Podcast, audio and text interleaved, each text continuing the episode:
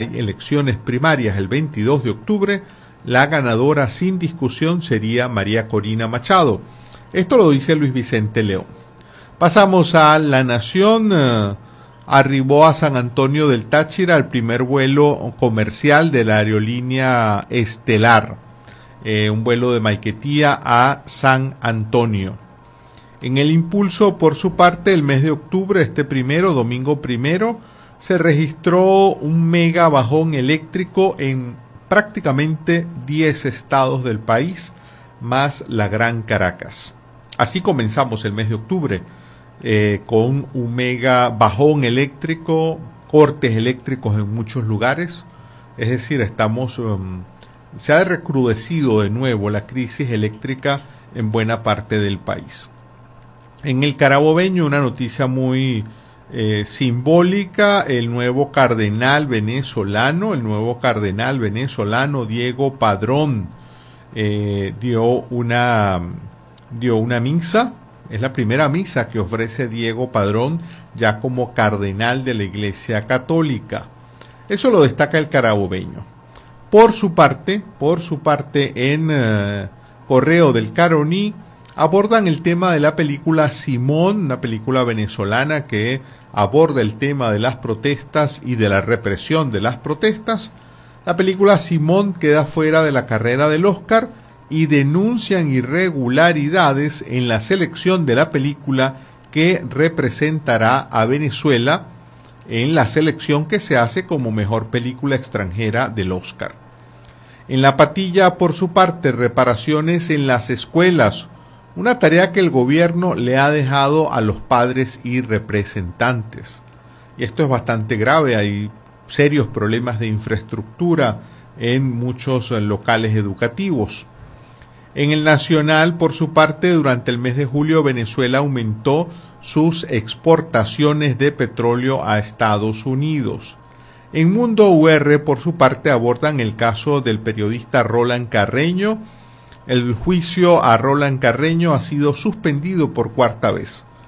Eh, ya van a ser prácticamente tres años desde que fue detenido Roland Carreño y no ha concluido un juicio, es decir, está detenido sin que se haya demostrado su culpabilidad.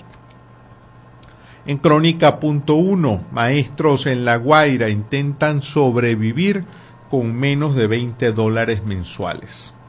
En Globovisión, por su parte, las autoridades de turismo de Venezuela dicen que este año, este año 2023, puede cerrar con un millón de visitantes internacionales con un millón de visitantes internacionales por turismo.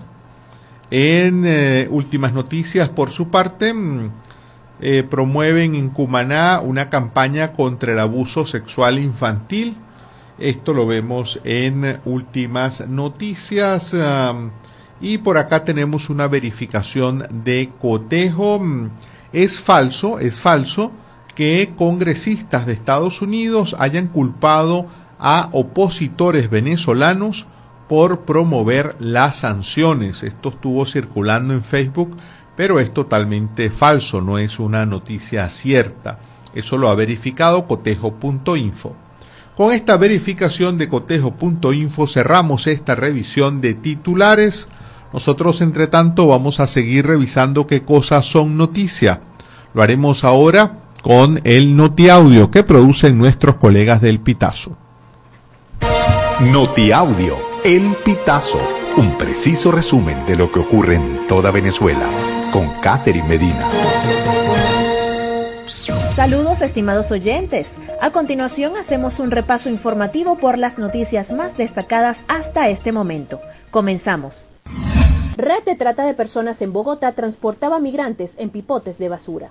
La red operaba desde hacía año y medio en la capital colombiana y en otras ciudades como Medellín, Cali y Montería. Sus integrantes, que trabajaban como personal de mantenimiento en El Dorado, entraban a la sala de no admitidos del aeropuerto y ofrecían a los migrantes atractivos paquetes con hospedaje y movilización para cruzar de manera irregular hacia Estados Unidos. Una vez que la organización lograba captar a los interesados en ingresar irregularmente, sus miembros, identificados como personal de aseo, metían a los migrantes en pipotes de basura para esconder protegerlos y evadir así los controles de las autoridades migratorias. Usuarios reportan bajones de luz en Caracas y otros nueve estados este primero de octubre. Usuarios reportaron en la red social X que a las 2 de la tarde hubo una serie de bajones eléctricos a consecuencia de las lluvias de este primero de octubre. Además de Caracas, los estados afectados fueron Miranda, Vargas, Trujillo, Mérida, Táchira, Portuguesa, Barinas, Bolívar y Monagas. En Caracas, los sectores 23 de enero, La Vega, Montepiedad, Miraflores y Candelaria presentaron bajones de luz. Ministra Santaella sobre el aumento de sueldo al gremio docente. Tengan fe y esperanza. La jefa de la cartera ministerial descartó un aumento salarial para el sector educativo del país, que se mantiene en protesta por reivindicaciones laborales desde 2022. Se dará respuesta cuando estén las condiciones económicas del país. Ustedes tengan fe, tengan esperanza, que nosotros vamos a seguir transitando en beneficio del maestro, exhortó aseguró que mientras no se define un incremento de salarios, el Ministerio de Educación responderá por otras vías, como la atención médica del personal docente y sus familiares a través del Instituto de Previsión y Asistencia Social para el personal del Ministerio de Educación. El ruido de la industria petrolera perfora los oídos de los vecinos de Musipán. Un eterno zumbido acompaña a 1.100 personas de día y de noche son los quemadores de gas en Musipán, en el oeste de Monagas, el estado petrolero de Venezuela, donde se queman 1.600 millones de pies cúbicos de gas al día, según estima gente del petróleo. Cerca de esos mechurrios, el calor es agobiante a cualquier hora del día. La sensación térmica se percibe en 40 grados centígrados a las 10 de la mañana, cinco más de lo que indica la aplicación del celular. Así como nunca se termina el zumbido, tampoco el olor a gasolina. Así se vive en Musipán desde hace 37 años, cuando la industria petrolera fijó sus bases en este pueblo olvidado. Venezolanos en Panamá corrieron los 5 kilómetros por la libertad. La comunidad venezolana en Panamá corrió los 5 kilómetros por la libertad con el propósito de llamar a la participación en la elección primaria de la oposición, prevista el 22 de octubre. El evento cívico y deportivo comenzó este domingo primero de octubre a las 7 de la mañana. En Panamá, el proceso de elección primaria se realizará en el Parque Francisco Arias Paredes de Bellavista, ubicado entre las avenidas Cuba y República del Perú, con calle 35 Este. Estimados oyentes, este ha sido el panorama informativo hasta esta hora. Narró para ustedes Catherine Medina. Estas informaciones puedes ampliarlas en nuestra página web, elpitazo.net. También Recibimos tus denuncias vía SMS o WhatsApp a través del 0414-230-2934. Una de la tarde, una de la tarde con 15 eh, minutos. Aprovecho por acá de recordarles nuestro punto de contacto, el 0424 0424 552 6638. Y nosotros vamos a hacer una muy breve pausa y enseguida volvemos con más de En este país. Ya regresamos con En este país por la Red Nacional de Radio P y Alegría.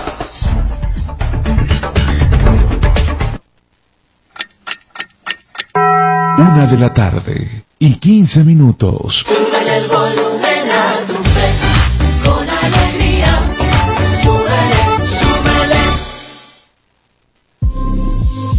cifras que alarman y que van en aumento. En Venezuela también somos víctimas de violencia. Según datos del sitio web Utopics, los feminicidios en nuestro país han ido en aumento desde el año 2020, periodo en el que la tasa de homicidios en víctimas femeninas aumentó en más de un 52%. Para este año se registraron 256 casos a nivel nacional, lo equivalente a un femicidio cada 34 horas. Las mujeres tenemos derecho a una vida libre de violencia. Garantizarlo es tu deber. Cifras que alarman y que van en aumento. Un mensaje de fe y alegría.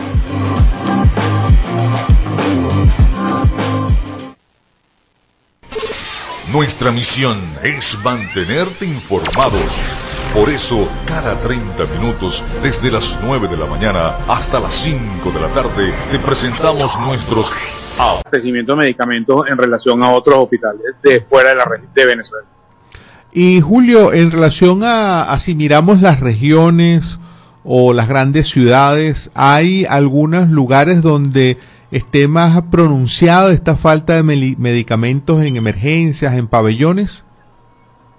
Sí, sin duda, eh, nosotros también medimos esa diferencia y desde el principio hay un hay una, un gradiente que es muy notorio, es decir, el centro del país dentro de lo, dentro de los números locales está menos mal que la periferia. Por ejemplo, cuando tú comparas ciudades como Valencia, Caracas eh, y Barquisimeto, por ejemplo, en Maracay, están menos mal que cuando vas a zonas distantes como Ciudad Bolívar, Maracaibo o Táchira o San Cristóbal en Táchira. Entonces, a medida que te alejas del centro del, país, la situación es peor. Entonces, cuando te hablo del promedio pues, de, desabastecimiento que está alrededor de 50, 55% es nacional. Entonces encuentras que las zonas periféricas están más bien en 65 y las zonas centrales están más bien cercanos a 40 y eso te da el promedio. Pero sí, hay una tendencia que cada vez que estés más lejos de Caracas, la situación empeora. Mm.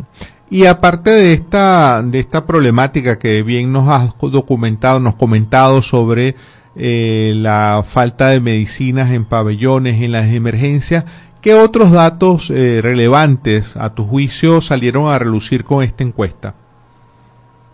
Desde la encuesta tiene un formato en el cual más o menos cada mes y medio, dos meses, mira indicadores diferentes. Ya hemos visto anteriormente, por ejemplo, el tema de electricidad y el agua en los hospitales, y hay una tendencia, sobre todo en los últimos dos meses, a empeoramiento de los índices que son datos de infraestructura.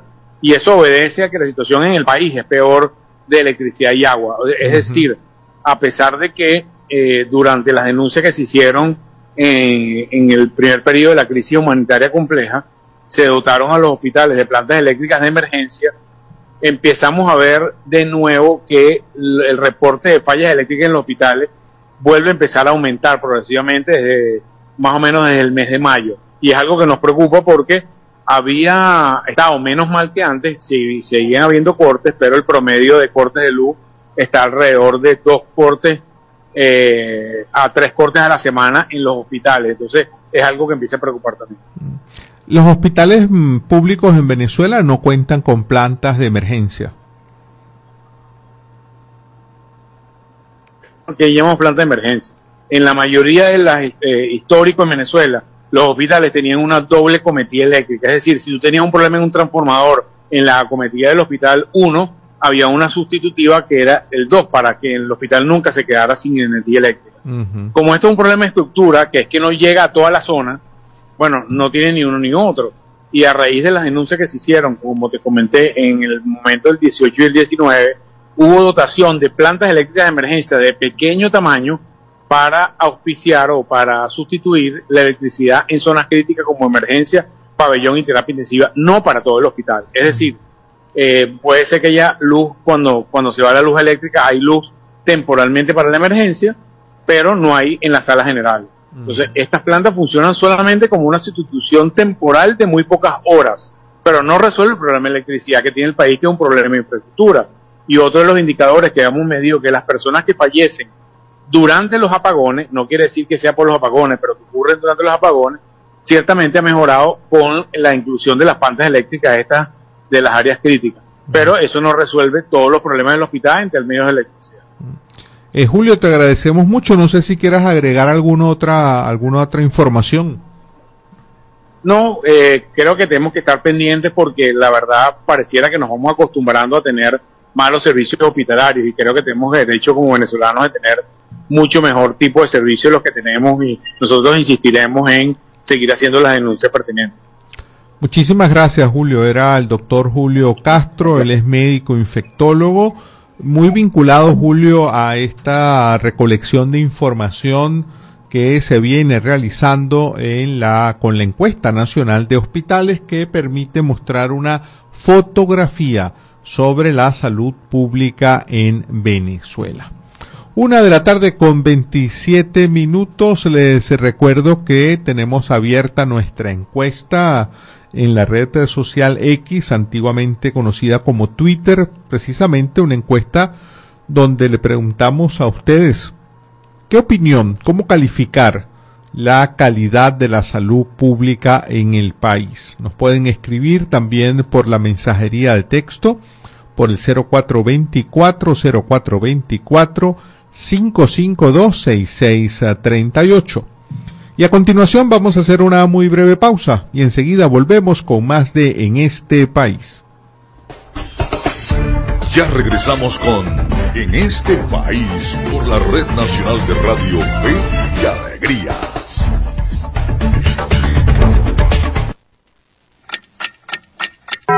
Una de la tarde y 28 minutos. Súbele el volumen a tu fe, con alegría. Súbele, súbele.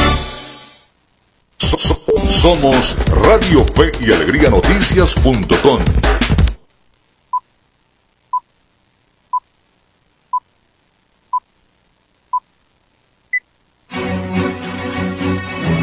A partir de este momento, más de 25 emisoras interconectadas para llevarte información con todas las voces. Radio Fe y Alegría Noticias.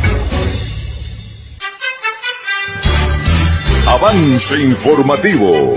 Avance informativo.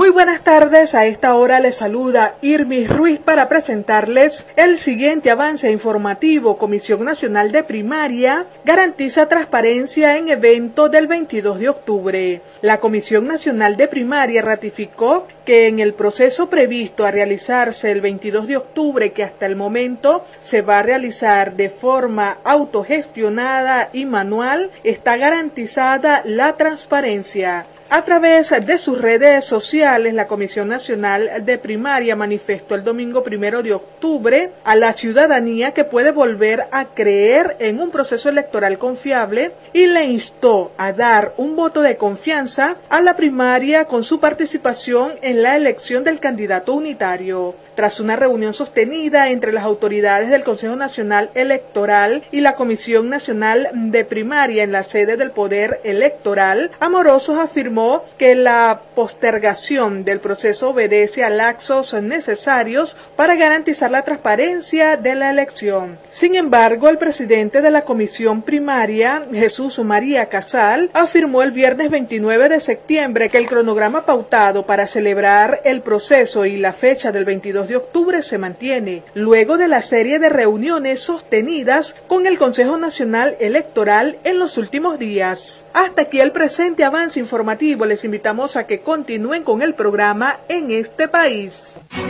Contamos con periodistas en toda Venezuela para llevarles la información en vivo y en caliente. Red Nacional de Radio Fe y Alegría, con todas las voces. Seguimos con En este país por la Red Nacional de Radio Fe y Alegría.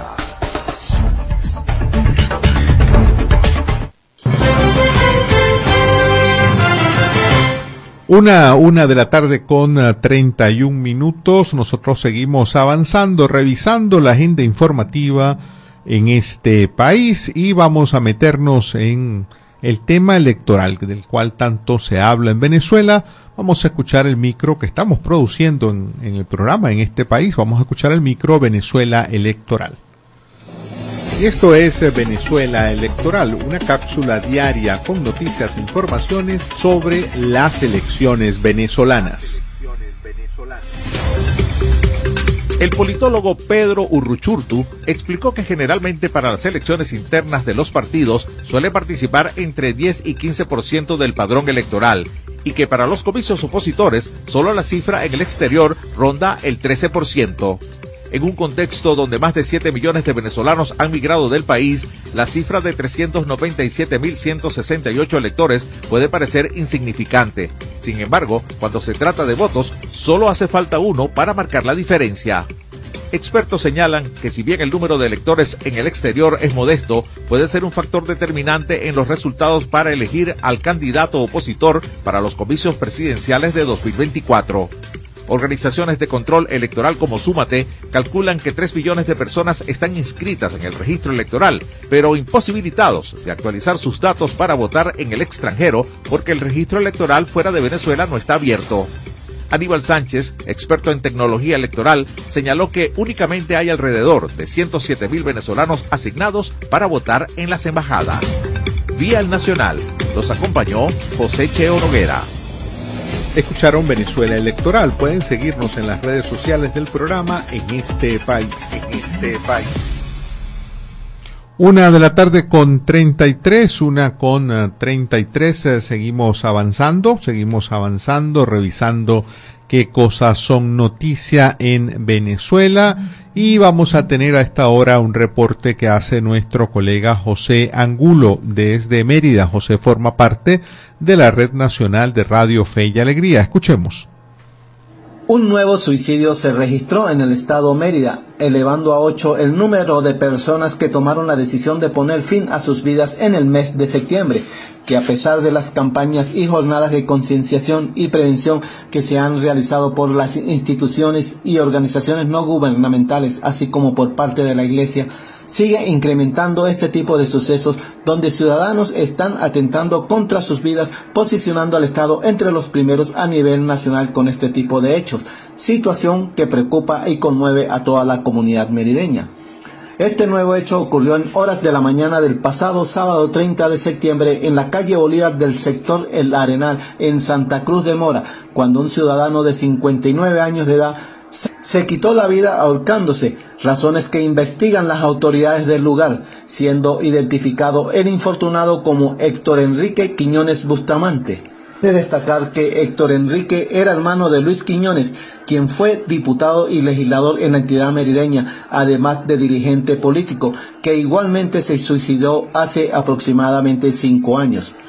Al sitio acudieron efectivos adscritos a la Coordinación de Investigación de Delitos contra las Personas de Tobar del Cuerpo de Investigaciones Científicas Penales y Criminalísticas 6CPC y del Servicio Nacional de Medicina y Ciencia Forenses CENAMEF para remover el cadáver e iniciar las averiguaciones para esclarecer este nuevo hecho que conmueve a la comunidad del municipio Antonio Pinto Salinas del estado Mérida. Reportó José Angulo para Radio Fe y Alegría Noticias.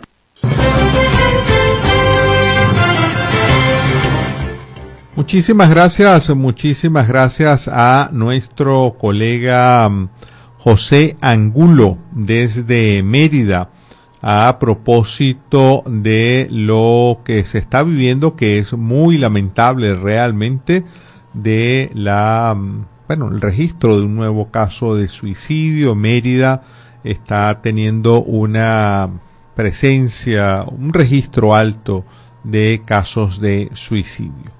A esta hora tenemos un reporte desde Cumaná a propósito del tema de la, del inicio del año escolar. Vamos a escuchar. Saludos compañeros, gracias por este contacto informativo que realizamos desde Cumaná, capital del estado Sucre, donde les informamos que alumnos junto a sus padres y representantes acudieron a las aulas de clases en este inicio del año escolar 2023-2024. El director de la unidad educativa José Ramos Sucre, profesor José Gregorio Martínez, ofreció datos de los estudiantes que acudieron a este plantel el día de hoy. 350 en el turno de la mañana, todo el personal administrativo, obrero, de vigilancia, todo completo, todos entusiasmados con padres y representantes en esta gran fiesta por la bienvenida de los estudiantes del año 2023-2024. Un porcentaje de un 95% aproximadamente. Por su parte, en la unidad educativa Estado Monagas, que funciona en el barrio Cruz Alberón Acosta, cerca de 100 alumnos acudieron al inicio de clase de una matrícula en el primer turno que pasa los 250 estudiantes. Con la afluencia de los estudiantes, de todo el personal, los, el personal docente, atendiendo con bastante cariño, con bastante emoción a nuestros estudiantes para garantizar el derecho a la educación, a la recreación, a la alimentación y a la participación protagónica de sus, eh, de sus procesos de aprendizaje.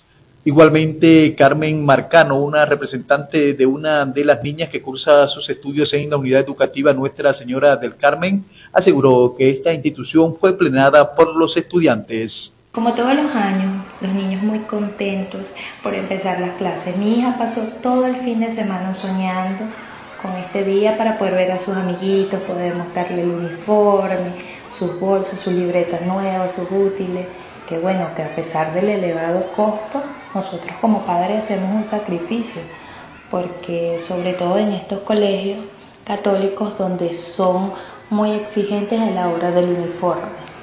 Eh, sí pude observar cuando venía en el camino que los colegios públicos, eh, unos que otros niños, pero nuevamente en las calles, el tráfico, los niños con sus uniformes, todos muy felices, de verdad que sí. Hasta los momentos, las autoridades de la zona educativa del Estado Sucre y representantes del magisterio en la entidad han ofrecido datos sobre el inicio del año escolar 2022-2023. Desde el Estado Sucre, Joan Jesús González, Radio Fe y Alegría Noticias. Una de la tarde con 38. Muchísimas gracias a nuestro colega Joanne Jesús González desde Cumaná dándonos este reporte sobre cómo ha sido el inicio del año escolar. El año escolar en Cumaná.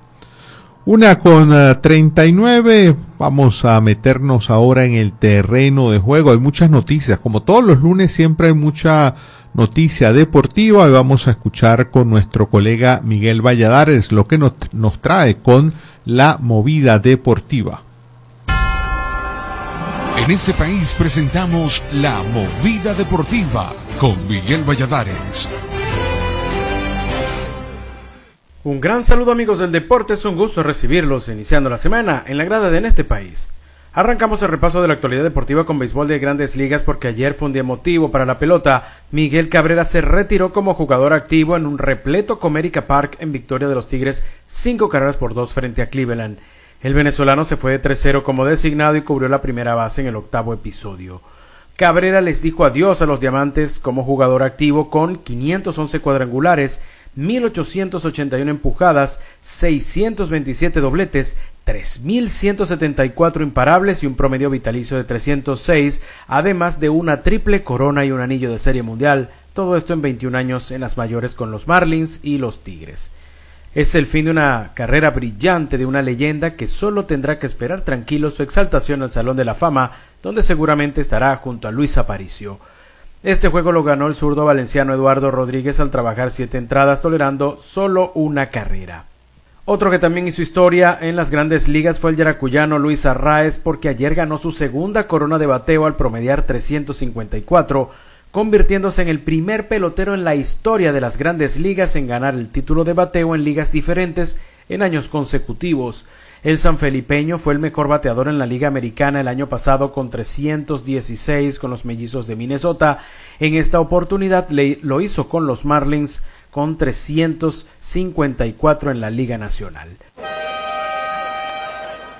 Hablemos de ciclismo porque otro yaracuyano, el olímpico Luis Aular, se coronó en la vuelta a Croacia a pesar de haber sufrido una caída en la última etapa. El corredor del Caja Rural español ganó el Tour croata con un tiempo de 22 horas 59 minutos 38 segundos. Además, triunfó en la quinta etapa disputada el sábado. Seguimos con fútbol de primera división porque el Deportivo Táchira logró una victoria en el último minuto con tanto del colombiano Kevin a la de Samni para vencer en Pueblo Nuevo 1-0 a un duro hermanos Colmenares. El resultado le permite al carrusel aulinegro conservar la cima ya que Academia Puerto Cabello también había ganado a Estudiantes 1-0 con gol de Luis Fernández. Portuguesa también ganó esta vez 1-2 en casa de Angostura, asegurando su clasificación a la Copa Libertadores 40 años después de su última aparición. Y nos despedimos con unas corticas y al pie iniciando con futsal, porque la Vinotinto femenina terminó en el cuarto puesto de la Copa América realizada en Buenos Aires, luego de caer 2-0 ante Argentina en la semifinal y ayer igualó sin tantos con Colombia en tiempo reglamentario, pero se dio en los penales 7 por 6. En la actuación de los vinotintos en el exterior, Salomón Rondón marcó uno de los dos tantos para que River Plate derrotase a Boca Juniors 2-0 en el Superclásico argentino en Colombia, el barinés Eric Ramírez anotó un doblete en el triunfo del Atlético Nacional de Medellín 3-0 ante Envigado. De esta forma llegamos al final del repaso por la jornada de hoy, pero nos reencontramos de nuevo mañana en la grada de En este país. En este país presentó La Movida Deportiva con Miguel Valladares. Una de la tarde con 42, eh, una con 42 minutos. Bueno, hay un pronunciamiento de la Comisión Nacional de Primarias. Eh, le dirigió el día de hoy una comunicación al Consejo Nacional Electoral, se acaba de dar a conocer, donde la Comisión Nacional de Primaria sostiene que van a mantener la fecha del 22 de octubre y que mm, en todo caso han desistido de la propuesta de asistencia integral por parte del Consejo Nacional Electoral y estamos leyendo aquí una nota que ha escrito el periodista Eugenio Martínez. Eh, él asegura que la Comisión Nacional de Primarias le está solicitando al CNE su apoyo en cinco aspectos. Disponer de centros de votación oficiales, por ejemplo, las instituciones educativas. Eh, también contar con la facilitación del CNE para informar al Ministerio de la Defensa y Relaciones Interiores sobre las primarias eh, tener apoyo del CNE a fin de evitar obstáculos en el traslado del material electoral. Eh, asimismo, eh, facilitar el ingreso al país de observadores, periodistas internacionales. Esto es lo que está planteando, son algunos aspectos puntuales, pero ha ratificado la Comisión Nacional de Primarias que declina eh, la asistencia integral del CNE para las primarias y también declina la posibilidad de cambiarle la fecha a las elecciones primarias que están pautadas para el día 22 de octubre. Una de la tarde con 44, nosotros vamos a hacer una muy breve pausa, pero antes de irnos a identificar, les dejo con el micro Medianálisis Informa. Les eh, presentamos Medianálisis Informa, noticias locales y regionales sobre democracia y ciudadanía. Democracia y ciudadanía. La contaminación de las aguas y los suelos por sustancias tóxicas como el mercurio, empleadas en la extracción ilegal de minerales en Amazonas y Bolívar, ha limitado las actividades agropecuarias indígenas y los obliga a incursionar en la minería. Mujeres y niñas de hasta 10 años realizan labores domésticas y trabajo sexual en el arco minero y se ven sometidas a condiciones de salud e higiene precarias, según lo expuesto en el conversatorio impulsado por el Centro de Justicia y Paz en el pasado mes de septiembre. A través de los resultados de una investigación, Eumelis Moya, del Centro de Derechos Humanos de la OCAP, aclaró el impacto diferenciado de los crímenes de los que son víctimas mujeres y niñas en los municipios El Callao, Rocio y Sifontes del Estado Bolívar, detalló que desde el trabajo doméstico hay un perjuicio de la salud y la higiene por la escasez de agua o el acceso a líquidos contaminados, y en lo que respecta al trabajo sexual, debe elaborar en condiciones de privacidad e higiene poco apropiadas o nulas. Vía Runrunes, los acompañó José Cheo Noguera. Y esto fue Medianálisis Informa. Puedes seguirnos en las redes sociales, somos arroba medianálisis o visitar nuestra página web www.medianálisis.org.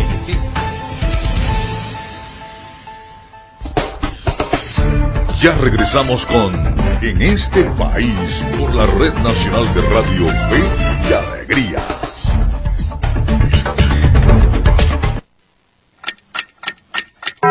Una de la tarde y 46 minutos.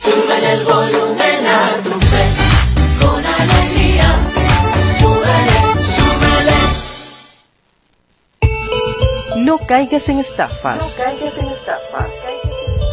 Fe y Alegría no está llamando a su audiencia para solicitar información confidencial. Si recibes alguna llamada donde te pidan verificar datos personales para participar o continuar en los grupos informativos de Fe y Alegría, rechaza la llamada. Rechaza la llamada. Es falso. Evita responder o enviar mensajes a este número y bloquealo de inmediato. No caigas en estafas. Un mensaje de Radio Fe y Alegría. Descárgate nuestra aplicación Radio Fe y Alegría Noticias, disponible para iPhone y Android.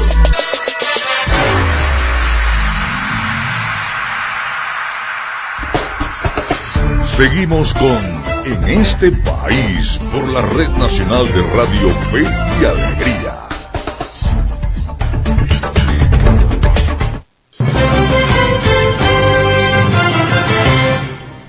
Una de la tarde con 48 minutos, nosotros seguimos acá en este país. A esta hora nos da mucho gusto saludar, darle la bienvenida a Jesús Castellanos, él es politólogo, experto en temas eh, electorales, es funcionario jubilado del Consejo Nacional Electoral y profesor universitario. Jesús, eh, bienvenido, por aquí te saluda Andrés Cañizales. Muchísimas gracias por la invitación, Andrés. Jesús, eh, precisamente el día de hoy la Comisión Nacional de Primarias ha declinado esta propuesta de un de un acompañamiento integral por parte del CNE que incluiría también eh, cambiar la fecha de las primarias. Ha dicho la Comisión eh, Nacional de Primarias que se mantiene la consulta el día 22 de octubre. Te pregunto porque es algo que he venido percibiendo en muchos espacios donde se habla de este tema tiene eh, los factores de oposición tienen capacidad técnica y logística para organizar por sí solos estas elecciones primarias. ¿Qué opinas tú al respecto? Bueno, mira, lo, que hemos visto durante estos últimos meses es una tarea, un esfuerzo titánico de la Comisión Nacional de las Primarias para organizar un, un proceso que ciertamente no es fácil, es a nivel nacional y también fuera de frontera, eh, con recursos limitados y por supuesto con todo tipo de obstáculos que ha establecido eh, el régimen, no solamente con la designación del Consejo Nacional Electoral, con las amenazas del Tribunal Supremo de Justicia, con todo lo que ocurrió, recordemos, con el tema de la plataforma y supuesta violación de, la confidencialidad del registro electoral, entre otros. Bueno, a pesar de todos estos factores, llegamos a estas alturas, 2 de octubre, a 20 días de celebración de la primaria y eh, podemos dar, por lo menos eh, es lo que yo percibo, eh, evidencia de que bueno se ha logrado la articulación de un grupo importante de venezolanos en procura de crear una estructura. Hoy en día tenemos definido ya centros de votación, tenemos una, una, un voluntariado que está formándose para efecto de trabajar en las mesas electorales el día 22 se está contando también con parte por lo menos de los recursos para eh, financiar el proceso. Es decir, eh, en lo particular yo creo que a pesar de todas las dificultades, podemos hablar de que hoy por hoy pareciera que la comisión puede llevar a feliz término la primaria del 22 de octubre. Mm. Y mm, le ha hecho la Comisión Nacional de Primarias, le ha hecho una serie de solicitudes al Consejo Nacional Electoral, pero solicitudes de orden más puntual, por ejemplo, eh, que haya eh, sirva el CNE como interlocutor, por ejemplo, con las autoridades militares del Ministerio de, del Interior para resguardar el material, el tema del, del propio, de la, la, propia emisión de salvoconductos para que los materiales eh, electorales puedan viajar por el país, etcétera. ¿Te parece factible que el Consejo Nacional Electoral pueda darle eh, este, esta ayuda puntual al proceso o podríamos estar más bien en el escenario de que el CNE se niegue completamente a, apoyar de alguna manera esta, esta consulta opositora? Fíjate, yo, yo voy a jugar a creer, a creer, a pesar de que creo que es poco factible, a creer que el Consejo eh, pudiera generar algún tipo de gesto que por supuesto va a, apuntar a un fortalecimiento inclusive de su propia credibilidad. Este es un consejo que nace ciertamente con, con plomo en el ala, diríamos los venezolanos, con una, ciertamente con vicios de origen, en la medida que pues es producto de una interrupción eh, inconstitucional y legal de los periodos de mandato de los anteriores rectores designados en 2021 pero además un proceso en el comité de postulaciones que finalmente era simétrico, que no cumplió con parte de los lazos que estaban en ley. Es decir, ya este consejo tiene debilidades, sin contar que, bueno, parte de lo que quedaron finalmente designados son claras fichas del oficialismo. Ahora, si el consejo quisiera a lo mejor mejorar su imagen a, la luz de la elección presidencial 2024 y los siguientes procesos que deberían desarrollarse, bueno, pudiera generar un conjunto de gestos que, de paso forman parte de lo que pudiéramos entender como asistencia electoral lo que tú mencionas, lo que tiene que ver con la vinculación con eh, el Ministerio de Defensa para efecto de poder público para la defensa y seguridad, para lo que tiene que ver con, con, con eso del traslado de material, el orden público el 22, con el Ministerio de Relaciones Exteriores para las invitaciones a, a personalidades y a periodistas interesados, internacionales interesados en, en cubrir o en participar en el proceso de la primaria, ¿ok? Entre otros, ¿no? Ah, También el consejo, el- la comisión de la primaria hizo una propuesta para ampliar un poco el número de centros, 300, 400 centros de votación más de lo que ya están definidos para, para de alguna forma cubrir aún más y de forma más exhaustiva pues todo el, el territorio nacional. Vamos a ver, yo en lo particular insisto, como gestos que forman parte de la asistencia electoral, que, que está definida en ley, pu- pudiera el Consejo apoyar, pero, pero, eh, tengo mis dudas, en realidad tengo mis dudas. ¿Cuál a tu juicio, Jesús, eh, son los, mm, los desafíos principales que a los que se va a hacer frente las personas que están promoviendo y organizando estas elecciones primarias? ¿Cuáles serían esos nudos críticos que van a tener por delante, faltando ya prácticamente 20 días para esta consulta? Bueno, el, el primero, que creo que, que es el que sale a, a la luz más rápido, tiene que ver, pues, eh, una vez que eh, la comisión decide de, la, de, de esta, de este apoyo, asistencia técnica del Consejo Nacional Electoral, lo que se había eh, lucubrado, lo que se había manejado era que, bueno, el régimen, a través del Tribunal Supremo de Justicia, pudiera intervenir la primaria. A mí me parece que eso no es tan mecánico, quiero decirlo. Yo, en lo particular, y así lo he dicho en varias entrevistas, pues soy de la idea que el régimen está haciendo cálculos permanentes sobre su intervención en no, o no en la primaria, dependiendo del costo político que esto suponga. Y hasta el momento, por lo menos hasta el 2 de octubre, el costo político le ha aconsejado no suspender, no intervenir la primaria. Vamos a ver si a partir de esta decisión y los días posteriores, pues eso cambia, ¿ok? Pero hasta el momento no ha pasado. Pero eso es una amenaza, por supuesto, que, que pende sobre la, las cabezas de la Comisión Nacional de las Primarias y sobre todo de la estructura que se ha generado con ello. Otro de los grandes retos, sin duda alguna, tiene que ver, pues, o sea, con esa preocupación que tienen con relación al tema de los centros de votación, el orden, la llegada del material, el día de las elecciones, el día de la primaria, también por supuesto puede ser un elemento crítico y quizás también por eso la solicitud de apoyo. Y en ese sentido, pues, o sea, ante, eh, si no va a participar la Fuerza Armada, si no va a participar el Estado venezolano, bueno, significa entonces que los venezolanos dentro y fuera del territorio tenemos un compromiso aún mayor para tratar de que ese tema que constituye un nudo, un desafío, el orden, eh, eh, por ejemplo, el día de la primaria, pues vaya, no, no, no se genere pues finalmente como un elemento en contra, sino todo lo contrario, podamos nosotros tener una fortaleza allí, ¿no? Eh, eso por una parte, el tema del financiamiento también, por supuesto que yo hablaba de que pudiera contar con recursos, pero entiendo que todavía eh, eh, es un tema lo que tiene que ver con pues, pues, los medios para efecto de poder cumplir con todo lo que supone la primaria. Eso en principio diría yo que son los, como por lo menos los tres de los más importantes desafíos que tiene la primaria ah, ah, en el marco de este 22 de octubre. Eh, muchísimas gracias Jesús. Lamentablemente el tiempo se nos ha quedado corto. Te, te agradecemos mucho de verdad por tu buena disposición y tiempo para atendernos. Gracias a ti por la invitación.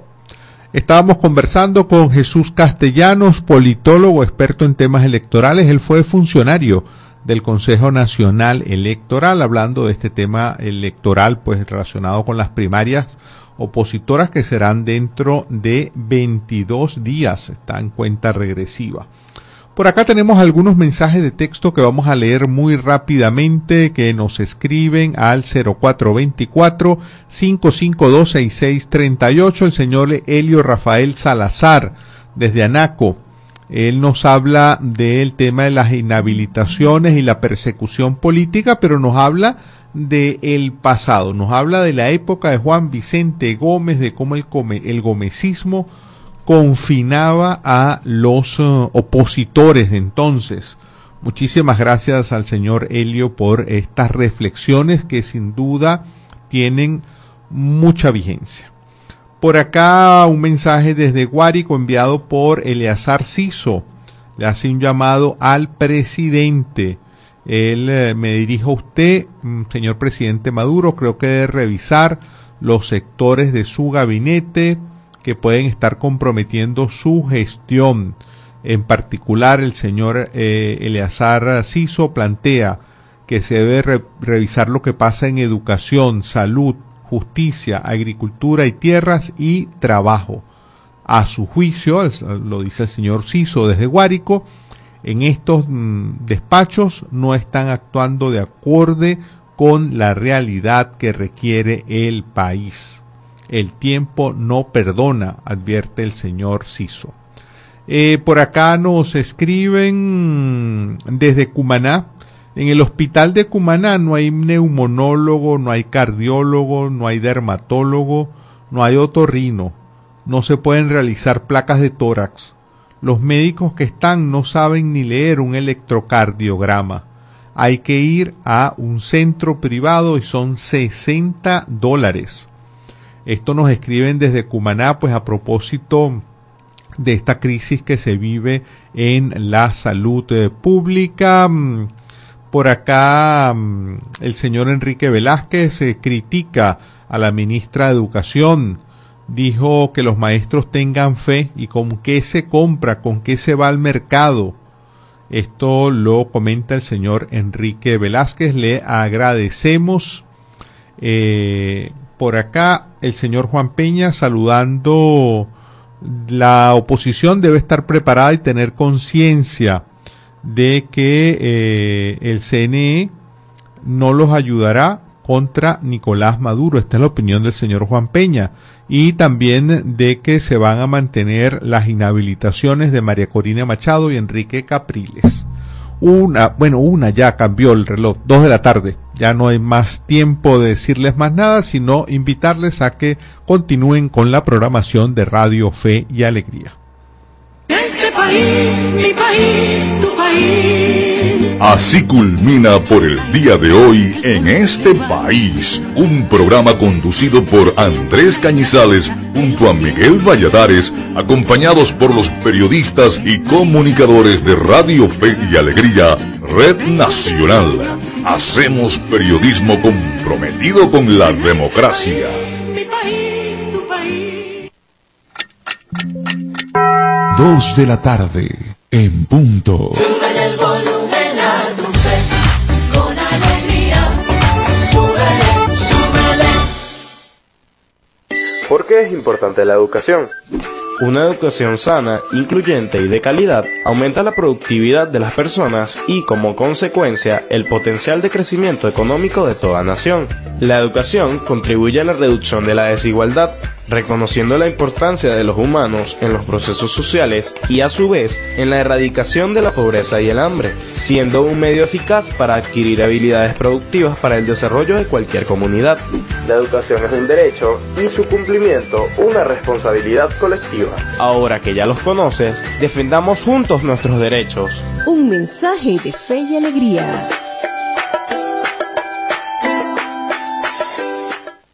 En cumplimiento con el artículo 10 de la Ley de Responsabilidad Social en Radio, Televisión y medios electrónicos, difundimos el siguiente Centro mensaje. Nacional Autónomo de Cinematografía. Son 29 años celebrando la pasión por Venezuela. Animación, documentales, ficción, cine venezolano para el mundo. Vamos por más.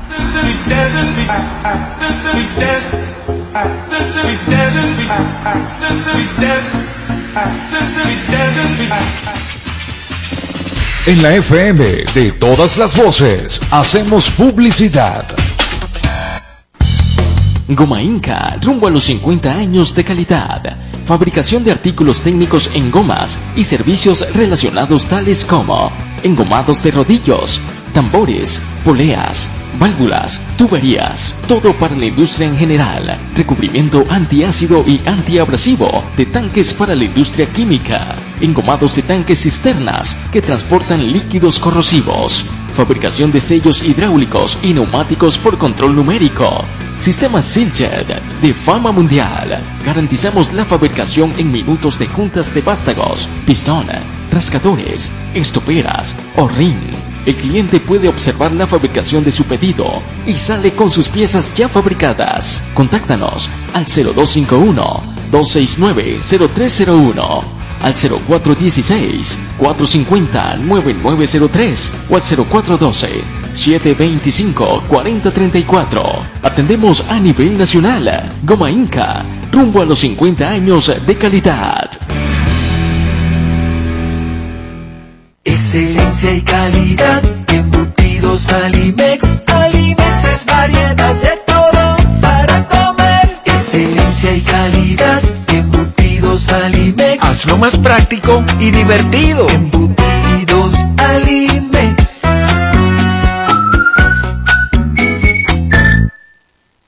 Fin de espacio publicitario. Me compré este celular y según y que tiene inteligencia artificial y se llama Siri. Voy a echarle que era Siri. Oye Siri, ¿qué hago con mi vida? Lo primero que debes hacer es culminar tus estudios. El IRFA ahora se llama Educomunicación y te brinda la oportunidad de culminar tus estudios en diferentes modalidades que se ajustan a tu ritmo de vida. Síguenos en arroba sin salón FIA. ¿Puedo ayudarte en algo más? Chamo, esto no lo sabía yo. Gracias Siri. Apúrate. Voy corriendo de una Siri. Fe y alegría de comunicación. Rumbo a los 10.000 participantes. Mayor información 0251-441-6751. Cumplimos 15 años en el corazón de los larenses. Ra- Radio Fe y Alegría 97.5 FM, tu radio. El siguiente es un programa recreativo. Recreativo. Con elementos de lenguaje, salud, sexo y violencia tipo A. Puede ser escuchado por niños, niñas y adolescentes, sin la supervisión de sus madres, padres, representantes o responsables. Radio Fe y Alegría con todas las voces.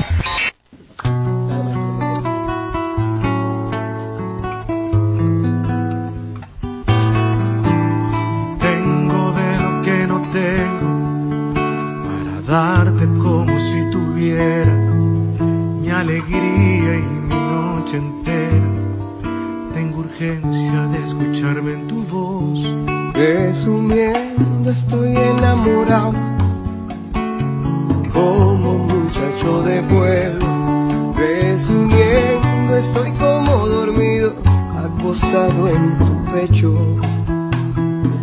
En esos lindos pechos, más quisiera yo. Dame tu consentimiento para recorrer toditilla entera. Ver tus límites y tus fronteras. Dame tu consentimiento para conquistarte con mis carabelas. Deja hacerme de tu orilla, porque la corriente a lo mejor me lleva. Tengo cafecito fresco a las seis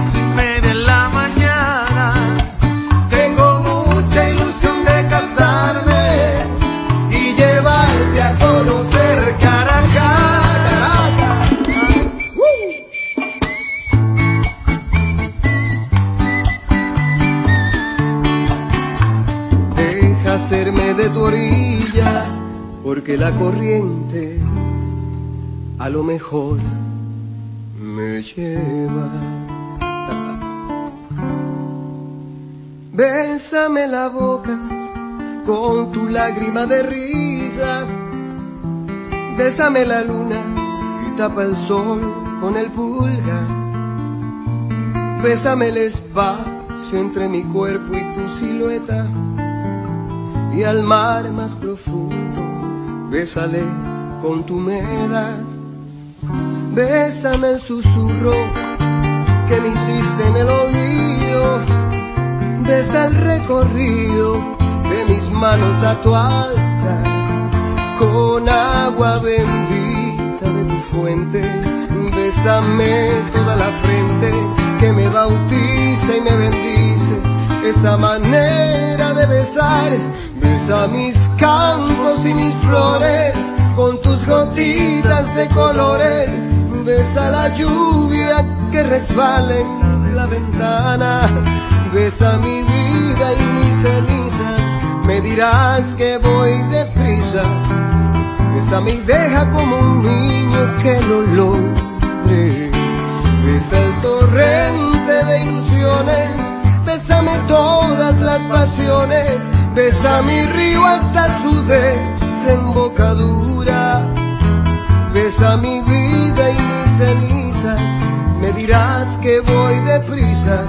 Besa mis días y mis noches, mis diluvios y mi cielo a pleno sol. Y mi cielo a pleno sol.